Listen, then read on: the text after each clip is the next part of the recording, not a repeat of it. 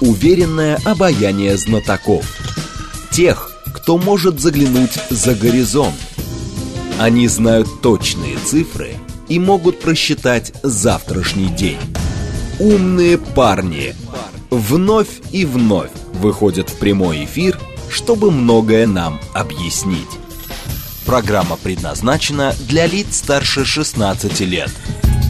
15.06, столица, радиостанция «Говорит Москва», 94.8, микрофон Евгения Волгина. Мы с вами продолжаем программу «Умные парни». Виктор Потуремский сейчас к нам придет, директор по политическому анализу Института социального маркетинга, социолог и политолог. СМСки плюс семь девять два пять восемь восемь восемь восемь девять четыре восемь. Телеграмм для сообщений «Говорит Москобот». А смотреть нас можно в YouTube-канале «Говорит Москва». Стрим там начался. Телеграм-канал «Радио говорит МСК» латиница в одно слово и наша официальная группа ВКонтакте. Пожалуйста, все для вас. Но мы без гостя с вами начнем, потому что аналитический центр а, НАФИ опубликовал рейтинг э, главных, список, точнее даже список главных э, страхов граждан России в 2023 году. А, это рост цен, снижение доходов и болезни, а, совместный опрос Страхового дома ВСК и аналитического центра НАФИ.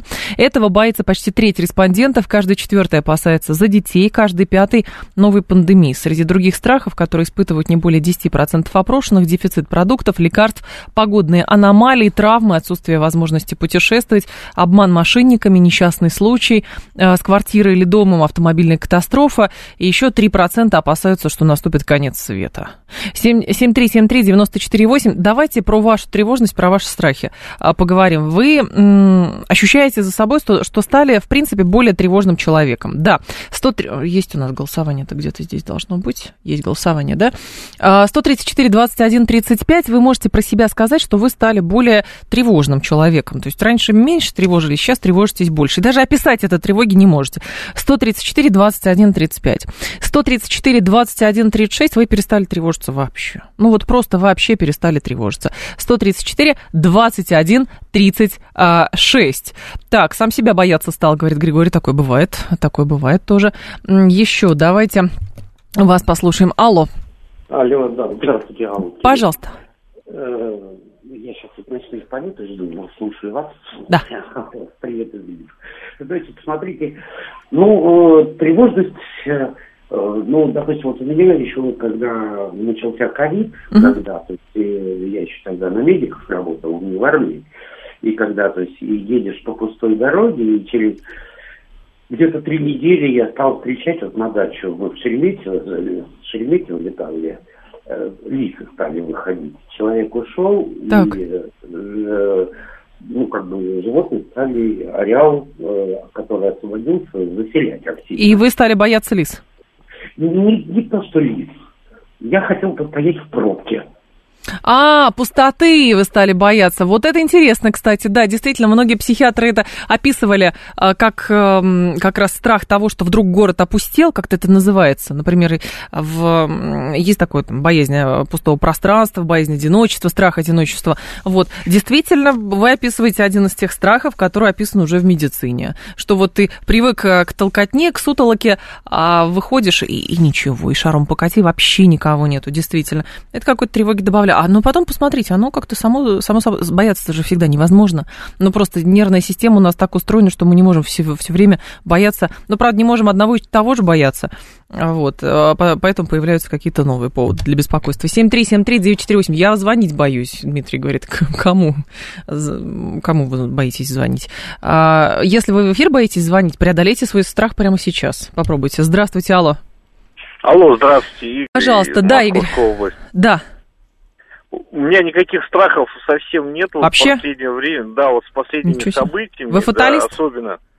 Сейчас расскажу. Дело в том, что до 2007 года я вообще ну, считал, что мы в оккупированной стране живем, а потом Ой. начали потихоньку освобождаться. А сейчас я вообще себя хорошо чувствую. Вы сейчас себя хорошо чувствуете? Вот это да, вот это был страх у человека, что что-то не так. А 2007 год, в смысле, а, Мюнхенская речь Владимира Путина.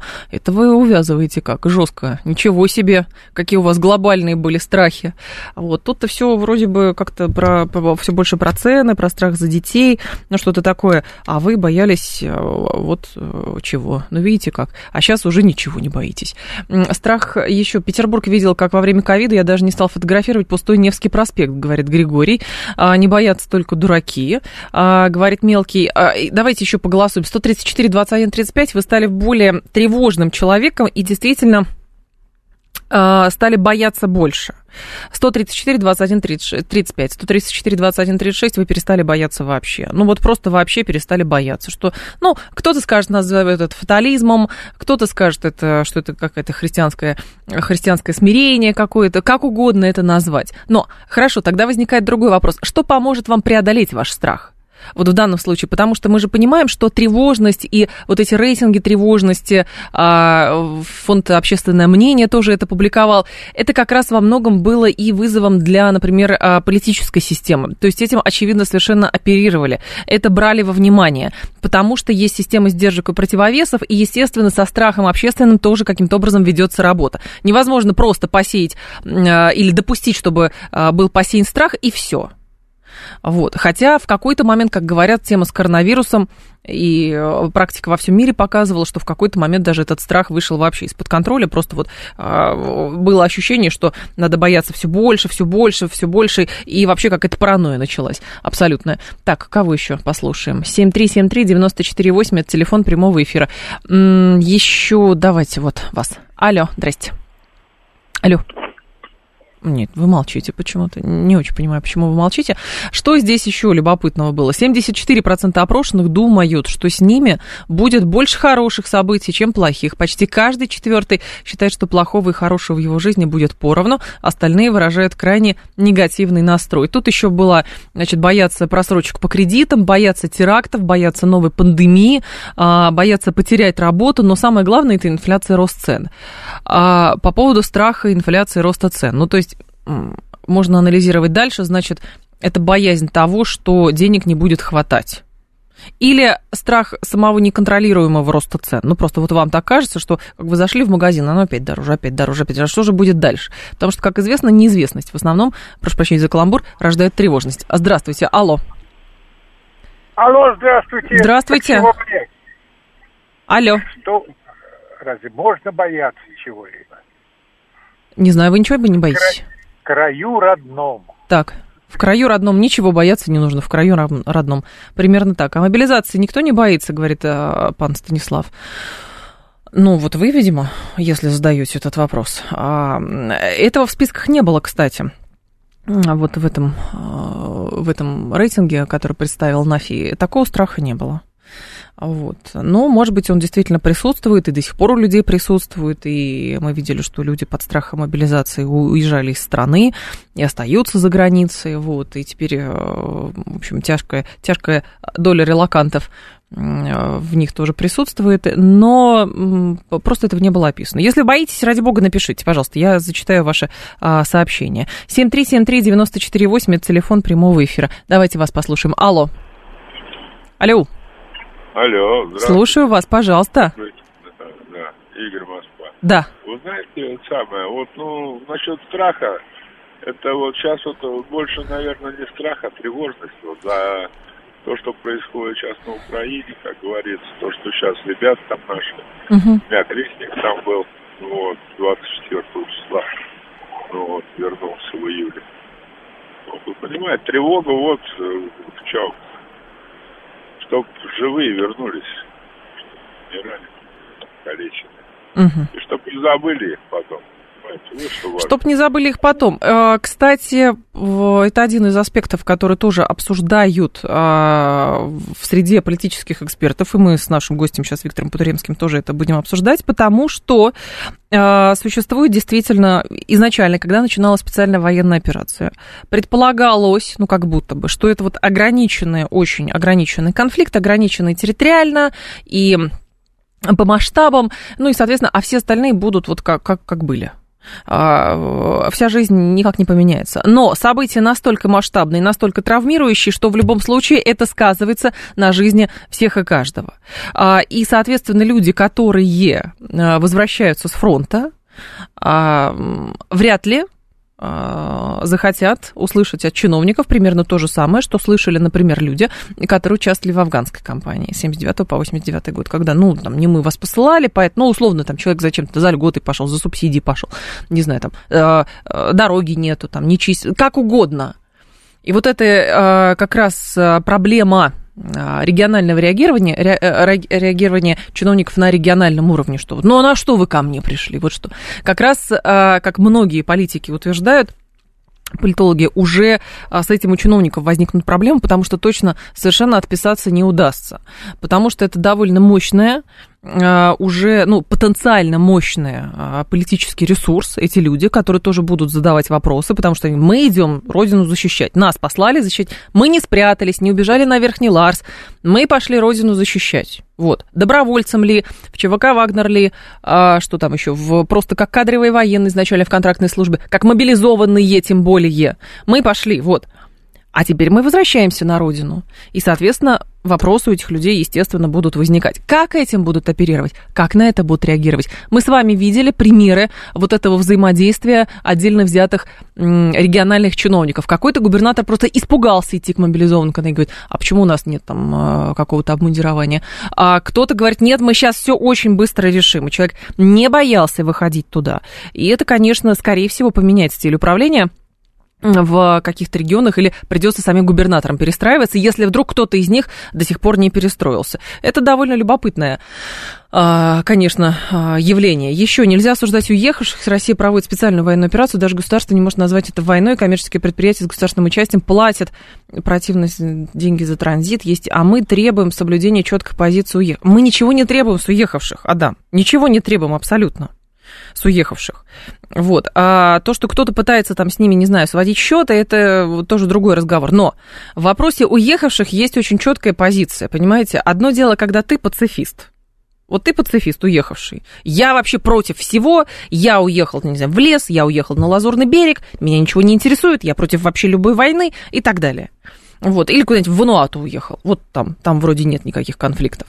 Но когда человек уезжает и говорит, что вот, значит, я против всего, но я посылаю деньги в СУ, например, находясь где-нибудь в Армении или находясь в Бишкеке или находясь в Казахстане, это, простите, уже другая история. Более того, что принципиально для вас лично изменится, если вдруг э, термин специальная военная операция уйдет и вместо него будет это называться по-другому? Вот что принципиально для вас изменится как-то? Вы, э, например, одной ногой, допустим, или кто-то из ваших знакомых одной ногой был на Верхнем Ларсе и говорил, что ну пока это называется специальная военная операция, я уеду. А будет называться по-другому, вы приедете обратно? Или что? Тоже не очень понятно. А, так, еще я пацифист, говорит Дмитрий э, Чернов. Ну, хорошо, пацифист, ладно. А, так, так, так, так, так. А, нельзя, опять нельзя осуждать а, уехавших. Не боятся только те, кому нечего терять, а, говорит Давид. Может быть, может быть и так.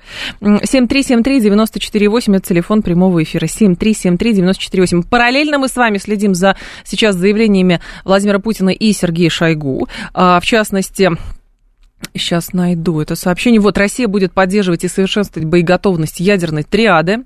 Президент э, заявил на расширенном заседании коллегии Министерства обороны. В ходе спецоперации ведет действие России по спасению населения от геноцида и террора. Это уже заявление Сергея Шойгу. Шойгу же продолжает, что откровения Меркель и других политиков показали, что не Россия была источником конфликта на Украине. Западные страны стараются не замечать элементы ядерного шантажа со стороны Киева, в том числе провокации в отношении отношении Запорожской атомной электростанции, говорит Шойгу. А история с ядерным шантажом или с ядерной войной, это же действительно с ядерным конфликтом, это же тоже один из страхов, помните, который, в общем-то, то ли был купирован, то ли просто это сошло на нет, потому что действительно постоянно бояться нельзя. Но в конце лета это очень активно обсуждалось. Иностранные газеты писали, что вот уже сейчас мы, ну, в смысле, Российская Федерация прям возьмет тактической ракеты удар. Как бы ни говорили о том, что у нас есть другие виды вооружений, и зачем вдруг кто-то должен быть тактической а, ракетой, не говоря уже о стратегическом ядерном оружии. Одному богу известно, почему это было. А вот, возможно, это был, конечно, элемент такого пиары, джиары и так далее. 7373948, телефон прямого эфира. А почему не нужно осуждать тех, кто убежал? Говорит Владимир. Слушайте, Владимир, ну, ну осуждайте, хорошо. А те, кто а, убежали, они сейчас осуждают тех, кто остался. Потому что в любом случае, как раз когда человек а, оказывается в стрессовой для себя ситуации, он пытается, пытается, тем более если решение принималось на эмоциях, Он пытается найти подтверждение своей правоты в том, что а, читает новости, пытается понять, а стало ли здесь сильно хуже, чем нежели я уехал. А, пытается находить единомышленников в том новом месте, где он сейчас находится. Естественно, сталкивается с серьезными проблемами, которые есть, если у него изначально почва не была подготовлена. Потому что одно дело, когда у вас было предложение какое-то, не знаю, от компании Google, и вы по каким-то причинам а, не ехали никуда, а тут вдруг такая ситуация, и вы получили и согласились на это. Это один разговор. А другое дело, когда человек э, потратил последние 30 тысяч рублей на билет, взял еще 15 тысяч с маминой пенсии и уехал и сидит ждет. Чего ждет, тоже непонятно. Ну, и заодно осуждает то, что происходит. Нет, понятно, люди э, способны на разные действия под влиянием страха, и это, ну, один из механизмов просто человеческой природы. Вот, вот он такой. Им надо уметь управлять. Здравствуйте, алло. Да, добрый день, Александр. Пожалуйста, Александр, ну, да. Ну, скажу, что терять кому нечего, и Э, про страхи, сказать, про страхи, они да. Здесь, да, они здесь вроде как бы остались. Вот, ну, не соглашусь, потому что вот, ну, свой личный пример, у меня здесь трое детей, угу. и, э, как бы сказать, и больше даже желания защищать Родину, если что так, ну вот, если что-то будет критическое, да? Так. Вот. Э, а наоборот, смотрю, э, отъезжают ребята в основном одинокие, не без знаю, детей, ну да, бы, без детей, да. Да, без детей, одинокие, не знаю, даже ну, спасать. что ими движет. Что именно, знаю, ну, страх. кем-то, да, наверняка, кем-то движет страх, кем-то движет то, что я давно хотела уехать, а вдруг такая вот ситуация, и я, наконец-то, для меня это толчок к тому, чтобы вот, более того, ну, действительно, люди, которые заземлены в плане того, что у них здесь дети, там, бизнес и так далее, ну, они рассуждают несколько иначе. Действительно, когда дети рождаются, немножечко рассуждения выходят иные, нежели, например, человек сидел-сидел, вот что-то произошло, он говорит, все, я хватаю ребенка из Москвы и еду в Бишкек. Вот, ну, вопрос куда, в какой сад будет выходить ребенок в Бишкеке, что он будет там делать, что ты сам будешь делать в, в Бишкеке. Тоже это все большие-большие-большие вопросы. Виктор Путуренский к нам присоединяется, директор по политическому анализу Института социального маркетинга. Здрасте, э, Здравствуйте. Виктор Александрович. Здравствуйте. Пожалуйста. А, мы говорим про страхи с нашими слушателями, уже, в общем, тему разогнали, но возникает вопрос, вот эм, исходя из этого из этих данных аналитического центра НАФИ. В плане государственного управления, насколько сейчас а, для госаппарата понятны страхи а, граждан Российской Федерации, насколько они принимаемы, и есть понимание, как с этим работать, и как на это отвечать? Очень большой вопрос, давайте по порядку. На давайте. самом деле, если говорить про, уже, наверное, можно подводить итоги года. Конечно. И страх и тревога, наверное, два а, самых главных эмоциональных состояния, которые доминировали а, в течение этого года. Угу. Пик у нас был в начале октября, когда достаточно несколько недель уровень там тревоги, все взрослое население, все ведущие институты показывали, что порядка 68 а, процентов населения испытывает это чувство.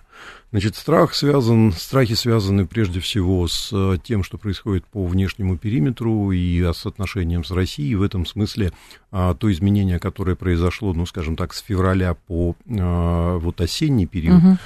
люди начинают понимать масштаб и уровень проблемы, и это понимание становится более рациональное, что, конечно, страх вроде бы должно редуцировать, но тем не менее неопределенность страх а, поддерживает. А, люди боятся, то есть, да, есть а, запрос на безопасность, есть запрос на а, экономические страхи доминируют. И если говорить, ну, вот теперь, собственно, про реакцию власти. Власть угу. это видит, власть это понимает, и на самом деле те действия, которые а, предпринимает власть, они во многом направлены на редукцию а, вот этой вот а, негативной эмоции, связанной с тревогой и страхом. А, много приходится работать на региональном уровне, есть разные опыты и разные примеры, там можно приводить господин, в пример господина Гладкова а, в Белго... Белгородский губернатор. Белгородской угу. области, а, Курская область, это приграничные отрасли, они как бы со страхами сталкиваются, наверное, в большей степени. А, нормальное функционирование власти, э, эффективная коммуникация, это, ну, скажем, сейчас основные инструменты власти а, в работе с этим состоянием. Угу. Большая внимательность, большая открытость, большая эффективность, а, большая требовательность к себе самой, ну и, а, как бы это ни звучало, общая судьба. Да, но мы знаем, что неизвестность, а, она, в принципе, продуцирует тревогу в любом случае. Да. И возникает вопрос, а, задача властей а, каким-то образом очертить горизонты, очертить будущее, понять, где этот горизонт, или все-таки мы вот в неком тумане находимся, ну и надо к этому привыкать, потому что постоянно бояться тоже невозможно, наша психика так не работает. А, наша психика, к сожалению, может бояться и тревожиться достаточно долгое время. Это состояние угу. может накапливаться, это плохая новость. Вот. А, хорошая новость, что у нас на самом деле уже есть некая прививка. Мы а, пережили пандемийный период, когда был, была такая же максимальная турбулентность, и мы понимаем, что вот э, это неопределенность завтрашнего дня, это такое сейчас а, достаточно ну, такое затянувшееся состояние по разным причинам. Ну а то, что касается действий власти, власть в той мере, в которой она может, она отвечает на то, что будет завтра. Вот. Сейчас проходят, а, сейчас проходят а, прямые линии губернаторов, угу. и а, я слежу за тем, вот как власть строит стратегию, коммуникационную стратегию, про что говорит. Я могу сказать, что тема завтрашнего дня и тема вот там ближайшего, что будет делать власть, как будет действовать, это основная тема в повестке власти сейчас. Но мы говорим о решении каких-то частных вопросов или просто глобальных политических, потому что, ну, мы же понимаем, что объяснить, в принципе, можно все. Можно да. объяснить пенсионную реформу, повышение цен.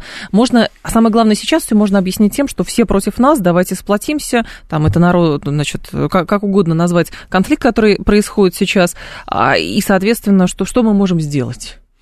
А, ну, давайте посмотрим, давайте посмотрим на повестку, которая сейчас есть. То есть повестка сейчас связана, ну, то есть а, первое, то есть то, что было и есть всегда, это повестка, связанная с экономикой. Что будет с доходами, что будет с рабочими местами, а, что будет происходить с тарифами на ЖКХ, что подорожает, как изменятся цены.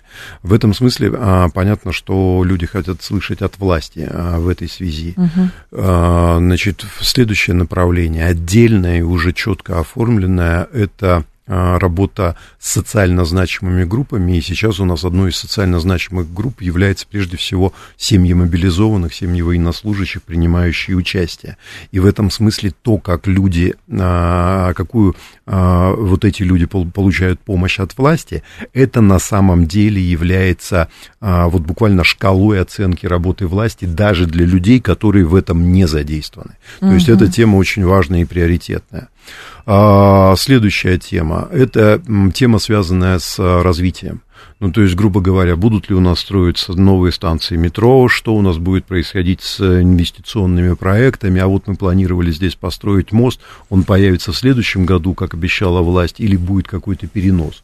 Вот, собственно, вот в этой повестке а, власти работает. И нужно понимать, что а, от того, насколько а, власть точно слышит эти вопросы и отвечает, и что она отвечает от этого, точно зависит уровень страха. Я могу сказать, что вот а, вы про это просто сказали, что действительно как бы а, а, и это есть, то есть некоторые на, на, на уровне неких регионов, к сожалению, власть идет по пути, что, ну, вот как а, все происходящее, а, это самое главное, и региональная повестка становится вторичной. Вот да. это, на мой взгляд, очень серьезная ошибка и очень серьезная а, угроза для власти, для власти в этих регионах. Я, как социолог, могу сказать, что вот в тех а, регионах, где а, региональная повестка и власть находится в лучшей коммуникации, угу. ситуация а, устойчивости, ситуация в том числе социального самочувствия более позитив, позитивная. Виктор Путуремский с нами, директор по политическому анализу Института социального маркетинга. Информационный выпуск, потом продолжим. Уверенное обаяние знатоков. Тех, кто может заглянуть за горизонт. Они знают точные цифры – и могут просчитать завтрашний день. Умные парни – 15.37 в столице. Радиостанция «Говорит Москва». У микрофона Евгения Волгина. Мы продолжаем. Виктор Потуренский с нами, директор по политическому анализу Института социального маркетинга, социолог и политолог. По, по, по поводу страхами начали, тревожностью продолжили и на политику вышли, потому что все чаще говорят, что вот эта тревожность и общие вот эти травмирующие события, которые происходят, они как будто бы подстегивают левую повестку в Российской Федерации, и как будто бы есть даже какие-то движущие силы, которые готовы ее оседлать. Вот насколько у нас за запрос именно а, в, левую сторону присутствует. Как вы это понимаете? А, запрос на как хороший вопрос.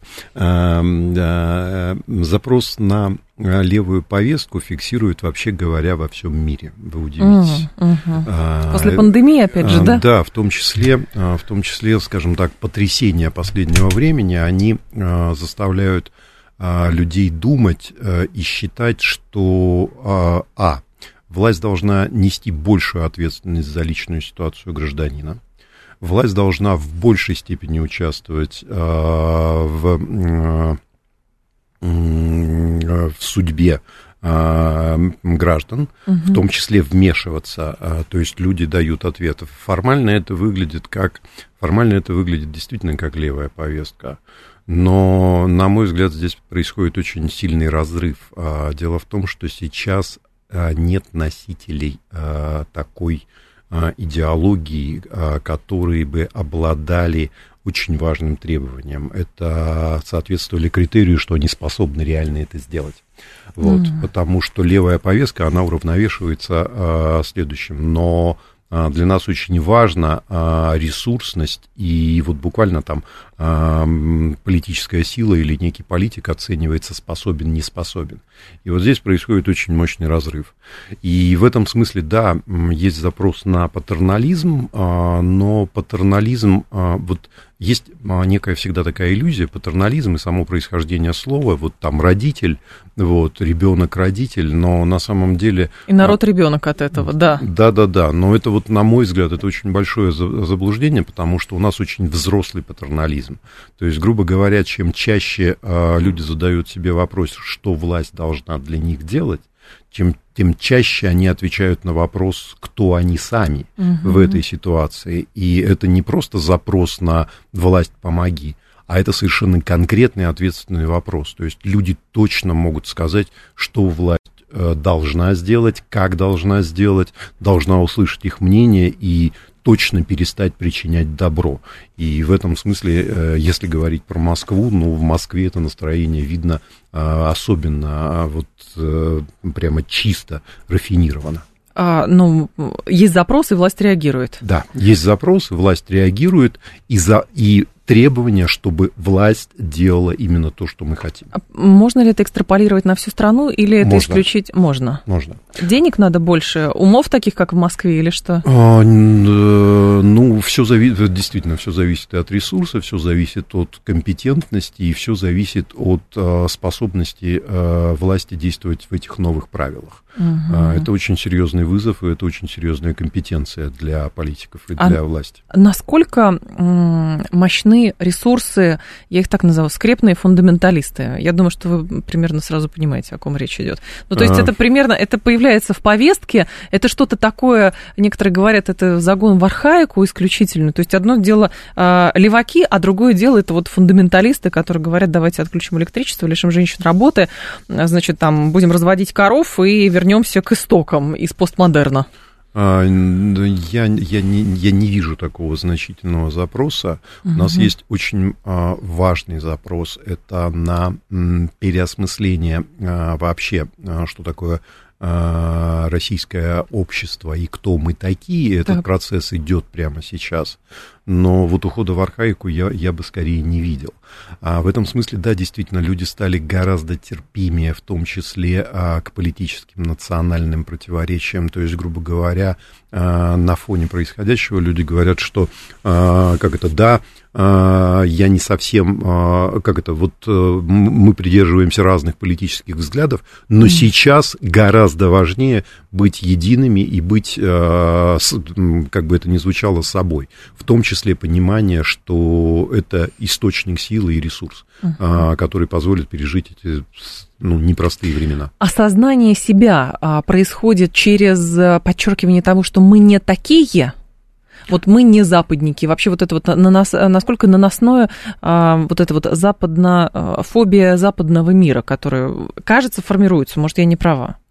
А, нет, а, я бы не говорил, я бы не говорил про фобию, но а, действительно в этом смысле вот как это переосмысление собственной идентичности. Я, я не припомню ни один год, в которой бы велось столько исследований, связанных там с ценностями, угу. с образом будущего, с идентичностью, вот, и это на самом деле понятно, а, прежде всего это а, попытка, а, ну вот, рефлексии и осмыслить, что сейчас происходит, что сейчас происходит в обществе.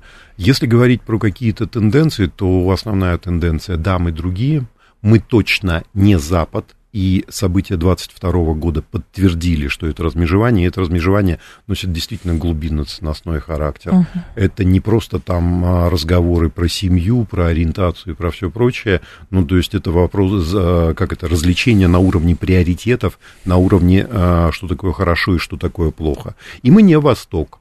Вот мы некая действительно уникальная цивилизация, а, это основное мнение сейчас внутри российского общества, и вот как бы а, попытка понять, кто мы, какие мы, а, как мы живем. Но вот это не таковость, это скорее скажем так, пища для умов самого общества, потому что некоторые наши слушатели, да и вообще, если статьи почитать, люди говорят, что у нас вот политическая элита, она живет как бы по своим законам, а есть, соответственно, то, что хочется экстраполировать в обществе. И вот пусть общество, оно осознает, что мы не такие, мы другие, мы не западные, нам притят эти там либеральные какие-то вот эти постмодерновые, а, постмодернистские ценности. А политическая элита, она же, понимаете, и ресурсами, и деньгами, и мышлением, и пониманием того, как должна быть, например, устроена экономика. Она же во многом э, продукт как раз западной цивилизации. Вот в чем дело. И как это совместить? А, да, я прямо в растерянности, как ответить, такое? как ответить, как ответить коротко и точно на этот ответ. Ну, в этом смысле а, действительно партийная система, а, система управления, она как это национальности по большому счету не имеет. Есть безусловная специфика, есть культура, есть приоритеты, но по большому счету все это носит универсальный характер. А, вы абсолютно правы. Для элиты э, и для, ну вот как бы э, и политической, и экономической элиты этот год стал очень серьезным вызовом. Если говорить про общее настроение в обществе, то сейчас э, один из самых главных разрывов, который осознается и который должен трансформироваться во что-то, и общество хочет получить ответ, это раз, разрыв элита граждане. То есть вот э, если мы это устраним, то мы точно э, как бы выстоим, и мы точно как бы э, сможем говорить о том, что мы действительно имеем ну вот некое новое качество объединения российского общества. Кто-то пытается, ну кто-то надеется проскочить, что вот оно как-то пройдет и все будет по-прежнему, или что, или осознание уже пришло, что так просто не получится проскочить. Очень по-разному. Ну да? то есть там можно вспомнить, можно вспомнить какие-то исходы, которые происходили в течение этого года и в экономической, да и в политической угу. сфере. Вот. И в этом смысле, а, в этом смысле реакция на эти исходы, она достаточно однозначная. То есть, а, ну вот как бы итогом стало то, что кто не с нами, не обязательно против нас, но он не с нами. Мы его не берем, да. мы его исключаем из э, обсуждения э, наших насущных вопросов и то, как мы будем жить. А кто остается внутри, да, безусловно, должен адаптироваться и должен доказать в том числе, что он соответствует э, новым вызовам. В этом смысле, вот как бы это ни звучало, но чрезвычайным э, вызовом э, чрезвычайной угу. политики и чрезвычайная власть. То есть вот она должна соответствовать соответствовать и быть способна. 7373948, это телефон прямого эфира, 7373948. По поводу уехавших тут очень много комментариев от наших слушателей, но на этом заостряться не будем, здесь другой момент. Осознание себя как принципиально нового общества. А, есть тревожность за то, что, а, ну или как вопросу скорее, а, мы пытаемся осознать, какие мы через рационализацию прошлого. Вот если мы будем правильно помнить, правильно именно, соответственно, законодательство, а, значит, подвиги, ратные подвиги героев Великой Отечественной войны, там еще каких-то войн, то тогда мы найдем ключик вот к этой двери, которая открывает будущее. А вот а, как бы прогнозирование этого будущего, оно настолько туманно, что как будто бы мы пытаемся вот, вот давайте правильно помнить, а, давайте создадим еще какие-нибудь молодежные движения, где, конечно же, будут тоже про ратные подвиги говорить, давайте введем штрафы за, значит, осквернение Георгиевской ленточки, и тогда точно мы найдем ключ к вот этому будущему. А, это и так, и не так. Значит, э, давайте начнем с того, что так.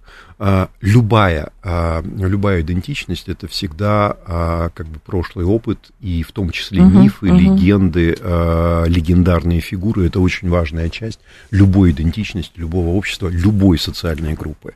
Значит, говорить, что только этим ограничивается, это не так. Значит, могу говорить на основании там, исследований, которые ведет Инсамар, в том числе образ будущего россиян, это безусловно а, единство, это безусловно суверенитет, это, безусловно, а, многонациональная, многоукладная а, культура, которая у нас есть, и уникальный опыт а, сосуществования, но есть вот еще одна очень большая специфика. Дело в том, что все мы, вот опять мы возвращаемся к прошлому, да. мы все родом из Советского Союза, и в, Советской, в Советском Союзе вот это вот, это даже не пропаганда, а какая-то установка на прогресс, на развитие, она была очень сильная. В этом смысле э, граждане нашей страны гораздо в большей степени являются э, прогресс а, оптимистами и нуждаются в развитии, чем это может показаться. Mm-hmm. Вот на всем этом есть очень мощный запрос на то, что, как это, вот смотрите, вот а, мы переживали там условно 2014 год, мы выстояли, а, мы нашли эффективно, мы создали в конце концов а, там свое сельское хозяйство, которое, которым по праву можем гордиться. Давайте используем сейчас вот эту ситуацию для того, чтобы перезапустить экономику и стать самодостаточными, сильными страной а, с прогрессом, страной, сосредоточенной на качестве жизни каждого гражданина, суверенной и единой. Вот образ будущего, который видят россияне. Но тогда это и образ, эм, который подчиняет себе рождение принципиально нового, например, госуправленца, потому что пока там, представители элиты, не говорю все, но кто-то будет считать санкции, там, ограничения в передвижении и так далее наказанием родиной, то тогда будет сложновато. Ну, то есть мы вас лишили того, как, как бы вы ни хотели пробраться за границу, деньги, а, недвижимость, обучение детей, образование и так далее. Но вы теперь вот в одной лодке, значит, там с президентом и вообще со всем российским обществом, пожалуйста, оставайтесь здесь. Не исключаю, что кто-то из элиты воспринимает это как наказание Родиной. А, соответственно, как долго это может как бы переформатирование происходить? А, может быть, а, ну, точнее, не может быть, а, ну, наверное, это есть. Вот. А другое дело, что это очень видно. Да. Вот. И в этом смысле мы пережили, ну, то есть, естественный механизм регуляции политической системы – это выборы. Я mm-hmm. говорю это совершенно ответственно.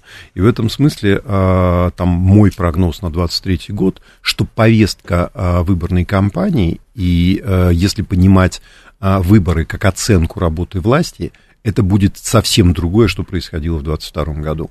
И в этом смысле вот в том числе а, вот этот поиск идентичности, угу. вот этот вот поиск а, как бы новых правил, новых там скреп и нового развлечения свой-чужой, это, безусловно, повестка следующего политического года. Ну, то есть тяги к упрощению политических процессов не вы не видите? Не а? будет, не будет, это потому интересно. что это невозможно. То есть, может быть, кому-то это бы и хотелось. То есть, слишком и... глобальная пертурбация происходит, Абсолютно да? точно. Ну, то есть, грубо говоря, иначе, если мы не даем ответы на эти вопросы, то эти ответы дают за нас.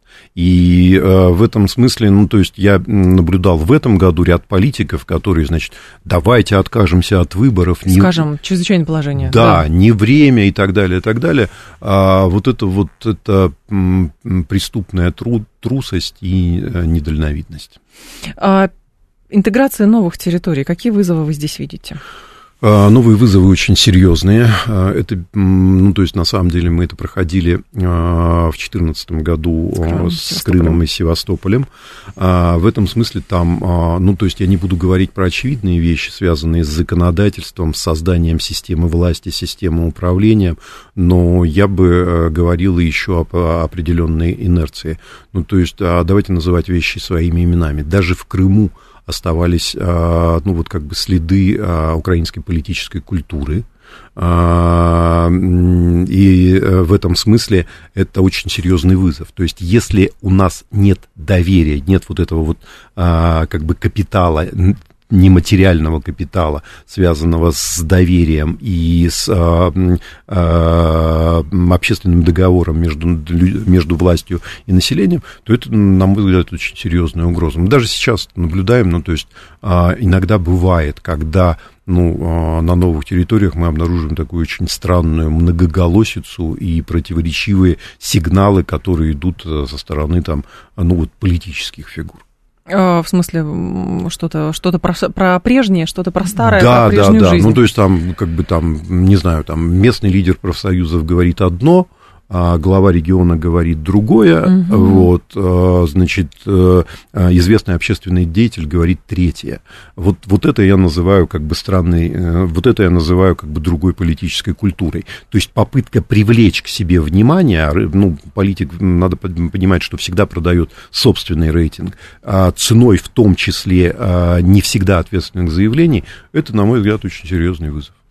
А, про людей. А, здесь тоже любо интересно, потому что у нас а, есть прецедент в виде Херсонской области, которую присоединяли, потом, соответственно, приняли состав России, потом в силу военных всяких действий этот регион там временно, временно оставлен, Херсон.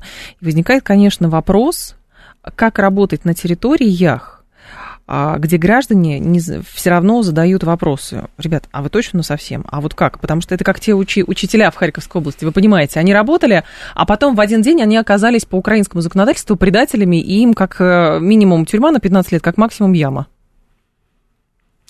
Э, очень непростой вопрос, э, очень непростой вопрос. Э, значит, отвечать на это можно только действиями. Действиями. Вот, угу. То есть только конкретным подтверждением того, что ваши слова, ну, в смысле, вот а, как это, то, что, а, за что берут власть, э, власть и а, политики ответственность, именно это вызывает, э, выполняется. Вот, и в этом смысле, ну, то есть, э, там, в той же ситуации с Херсоном, безусловно, опыт Харьковской области уже, учтен. уже был учтен. И в этом смысле это все происходило уже там, совсем, совсем по-другому. Вот, но то, что степень э, конфликта и степень напряжения очень высоко, это тоже является очень серьезной мотивацией на то, чтобы, ну, вот, создавать, э, что называется, линию обороны и противодействия. У нас полторы минуты остается. Вопрос mm-hmm. про молодежь. Вот это новое молодежное движение, там с названиями никак не определяться. Но это ладно. Повестка молодежная. Вот а, мы же понимаем, что, с одной стороны, надо научиться говорить на их языке, потому что если говорить с детьми Кондова, они, скорее всего, будут слушать тех, кто говорит с ними на их языке, но не факт, что им скажут то, что нам нужно. Возникает вопрос, мы понимаем, государство понимает, как работать с молодежью? А, государство все, эм, все больше понимает, как, как работать с разными социальными группами, угу. и с бюджетниками, и с военнослужащими, и с молодежью э, в том числе. Значит, по поводу а, молодежного движения, которое там недавно а, было перезапущено, а, я скорее скажу, что, ну, то есть я дам скорее позитивный прогноз, потому что я не увидел в повестке этого молодежного движения ничего детско-молодежного движения, да. справедливо. Я не увидел ничего политического. Вот. То есть в этом смысле там есть культура, угу. там есть Россия как родина, а, и, на мой взгляд, это, ну, вот это нормально. Если... это какая-то, прошу прощения, калька с какого-то пионерского движения, мы вот как-то реинкарнировать это пытаемся или нет? Э, ремейк какой-то создать, нет? Да, Uh-huh. Мы пытаемся создать ремейк, но в этом смысле, а, в этом смысле, а, как это, мы все вынуждены создавать постоянные ремейки. Любая там общественная организация и любая политическая партия, ну вот как форма, как идея, это, ну вот, как это, это придумано до нас. Вот, Угу. Просто раньше мы э, этому уделяли меньше внимания, а зря. А зря. Спасибо большое, Виктор Александрович, что были с нами. Виктор Потуремский э, был гостем «Умных парней», директор по политическому анализу Института социального маркетинга, социолог и политолог. Я с вами прощаюсь до... Э, до куда? До завтрашнего дня, конечно, до четверга. Я почему-то подумала, что сегодня пятница. До четверга. Далее рубрика, потом новости, потом Юрий Боткин.